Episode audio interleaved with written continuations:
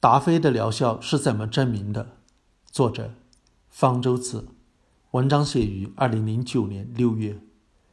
每出现一种新型疾病，国内总会有一些医生趁机吹嘘其医术，药厂趁机推销其产品。再新奇的疾病也斗不过其祖传药方。这一次的新型流感也不例外，甚至各省各市都推出自己的药方，似乎流感病毒也会入乡随俗。并没有任何证据证明这些药方有效，医生的宣称、患者的证词和官员的认可都不是证据。现代医学对药物采取的是无效推定，没有证据证明有效，就不承认其有效。这些祖传药方也就只能在国内自得其乐。如果一种药物被证明了有效，那就不会只限于一国一地，全世界都会使用。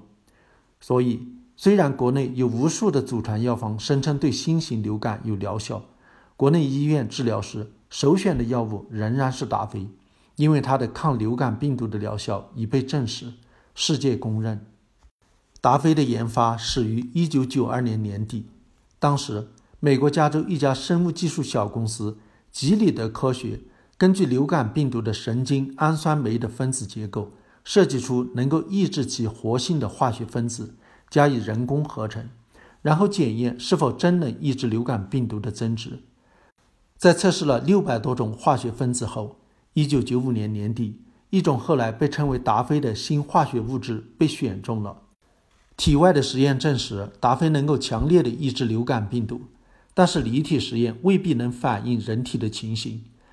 药物有可能无法被人体吸收，即使能被吸收，也不一定能够发挥作用。而且还可能对人体产生不良反应，这些是无法在离体实验中观察到的。出于人道的考虑，不能就直接拿人来做试验，先要在动物身上做，因为不同种类的动物对药物的反应可能会不同，往往要用到两种以上的动物。研究人员分别用小鼠、大鼠和绒猴做毒性试验，又在感染了流感病毒的小鼠和雪貂身上做治疗试验。发现达菲很有效，而且没有明显的毒性。但是动物和人的生理毕竟还有所区别，对动物有效、毒副作用小的药物，对人体不一定如此。只有临床试验才能最终决定一种药物是否对人体有效和有何毒副作用。然而，临床试验的费用非常高，往往需要上亿美元的资金，不是小公司负担得起的。吉利德科学在大制药公司中寻找合作伙伴，最终和世界最大的制药公司之一瑞士罗氏达成协议。一九九七年三月十一日，第一位试验对象吃下了从没有人吃过的达菲。试验的第一阶段目的主要是观察药物是否会出现急性毒副作用，以及人体对药物的吸收、代谢和排泄情况。在几十名健康人身上试验就可以了。在发现达菲能被人体很好的吸收，而且没有明显的不良反应之后，就进入了临床试验的第二阶段。在第二阶段，要在上百名病人身上做试验，看看药物是否有疗效，用多大的剂量会有效。但是此时是五月份，不是流感季节，找不到流感病人。研究人员不想坐等流感季节的来临，他们找来一百一十七名健康志愿者。往他们的鼻腔里塞进一团浸泡了流感病毒的棉花，让他们感染上流感。第二阶段通过后，开始了最关键的第三阶段临床试验，要在上千名病人身上做试验，而且必须是实际生活中的流感病人。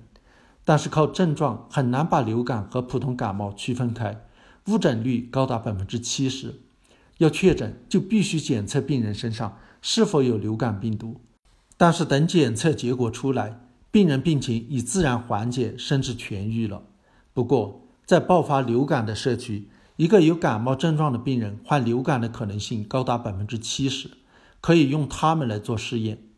罗氏公司联系了世界各地三百多名医生参与试验，等待一九九七到一九九八年冬季流感的来临。达菲只在流感症状出现的三十六小时内使用最有效。但人们一般不会在得了流感后马上就去看医生，所以虽然有这么多医生帮忙，要找到合适的试验对象仍然不容易。一九九七年十一月底找到第一位，一直到一九九八年四月十五日才找到第一千三百五十五位，也是最后一位试验对象，少于预期的数量，也只能将就了。但是怎么知道达菲对这些病人确实有疗效呢？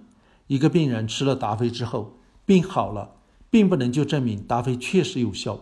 流感不吃药也会自然好转痊愈。在接受了吃药的心理暗示后，即使吃的是无药效的假药，也会好得更快。为了排除这种情况，要把病人分成两组进行比较：一组吃达菲，一组吃外观相同的安慰剂。怎么分组很有讲究。如果有研究人员来挑选病人，就可能有意无意地把病情较轻的病人挑选入新药组，使得新药组的疗效过于显著。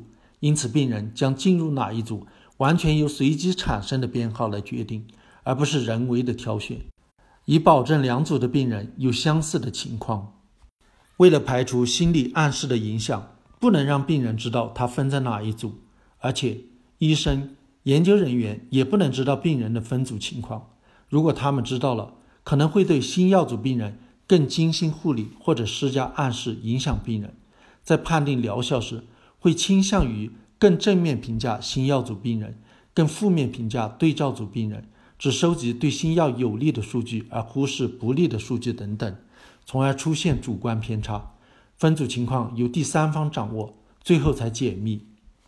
一九九八年七月，来自世界各地的试验结果都收集到了，很快就统计出了结果：服用达菲的病人与服用安慰剂的病人相比，病程平均缩短一点三天。